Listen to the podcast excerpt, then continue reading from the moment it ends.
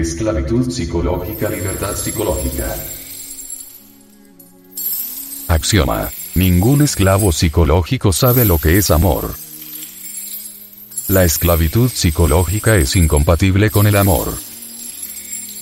E. Estamos viviendo tiempos terribles y por ello se necesita de una psicología revolucionaria que traiga consigo una nueva forma de pensar y sentir. Existen fórmulas sociales, políticas y económicas trascendentales, pero han quedado reducidas a polvo, ¿por qué? Porque no llevan consigo una psicología revolucionaria. Nadie puede transformarse si no se preocupa por la disolución del yo. Una sociedad de rateros, ¿cómo podría transformarse si el individuo no elimina de su interior los yoes del robo, del hurto? Para destruir el yo es indispensable ser libre psicológicamente. Bien es sabido que la esclavitud psicológica destruye la convivencia. Depender psicológicamente de alguien es esclavitud.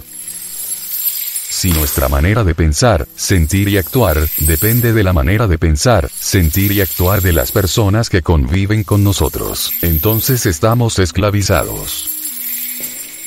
Si alguien quiere disolver el yo pero se queja de la mujer, de los hijos, del hermano, del jefe, etc. ¿Cómo podría disolverlo? Gentes que se quejan de los demás, son gentes que exigen condiciones para disolver el yo, son gentes que quieren comodidades para disolver el yo, son gentes que reclaman magnífica conducta de aquellos que con ellos conviven. Lo más lamentable de todo esto, es que esas gentes buscan diversas evasivas, quieren huir, abandonar su hogar, su trabajo, etc. Disque para trabajar a fondo. En nombre de la verdad, en esas gentes, sus adorados tormentos son sus amos. Esas gentes no han aprendido a ser libres, su conducta depende de la conducta ajena. Si queremos dejar de ser lujuriosos, por ejemplo, y primero aspiramos a que desaparezcan las películas y las revistas pornográficas, etc. Entonces estamos fracasados. Si queremos dejar de ser borrachos, pero por pena aceptamos la copa de licor que nos ofrecen, por aquello del que dirán, o porque se pueden enojar nuestros amigos, entonces jamás dejaremos de ser borrachos. Si queremos dejar de ser iracundos, pero como primera condición, exigimos que aquellos que conviven con nosotros sean dulces y serenos, y que no hagan nada que nos moleste, entonces sí estamos bien perdidos, porque ellos no son santos y ellos en cualquier momento acaban con nuestras buenas intenciones. Si queremos disolver el yo es indispensable ser libres. Quien depende de la conducta ajena no podrá disolver el yo. Nuestra conducta debe ser propia y no debe depender de nadie.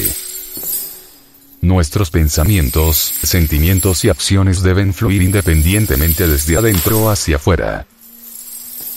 Las peores experiencias nos ofrecen las mejores oportunidades. En las situaciones difíciles de la vida, tenemos oportunidades formidables para estudiar nuestros impulsos internos y externos, nuestros pensamientos, sentimientos, acciones, nuestras reacciones, voliciones.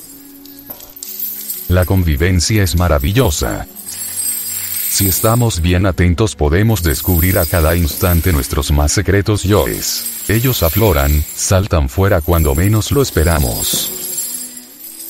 Hay personas que dicen, yo no tengo ira en mi interior, pero a la menor provocación truenan y relampaguean. Otros dicen, yo ya no tengo celos, pero basta una sonrisa del cónyuge o la cónyuge a cualquier buen vecino, para que sus rostros estén verdes de los celos. Las gentes protestan por las dificultades que les ofrece la convivencia. No quieren darse cuenta que esas dificultades, precisamente, les están brindando todas las oportunidades necesarias para la disolución del yo.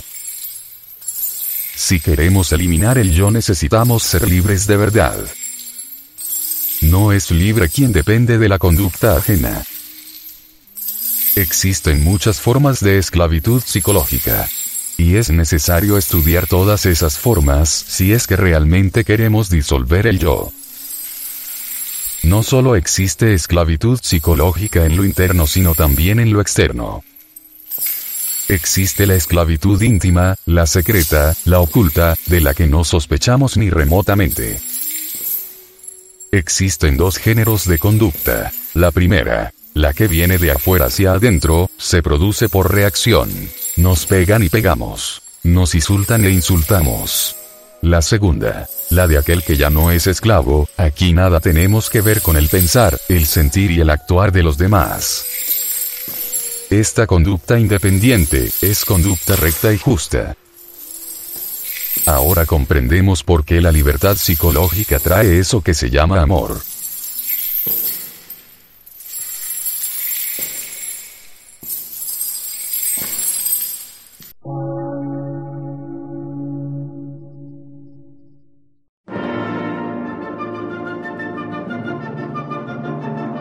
Emisora, gnóstica, transmundial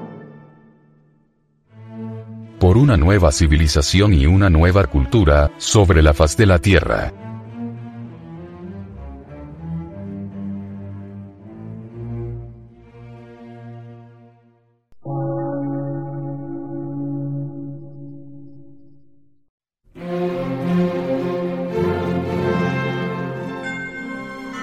Medio de radiodifusión científico, artístico, místico y filosófico, de la Asociación Colombiana de Centros de Estudios Gnósticos, Antropológicos, Psicológicos y Culturales. A.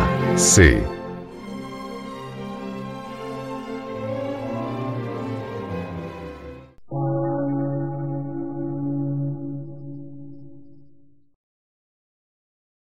Lectura en movimiento. Difusión sin fronteras.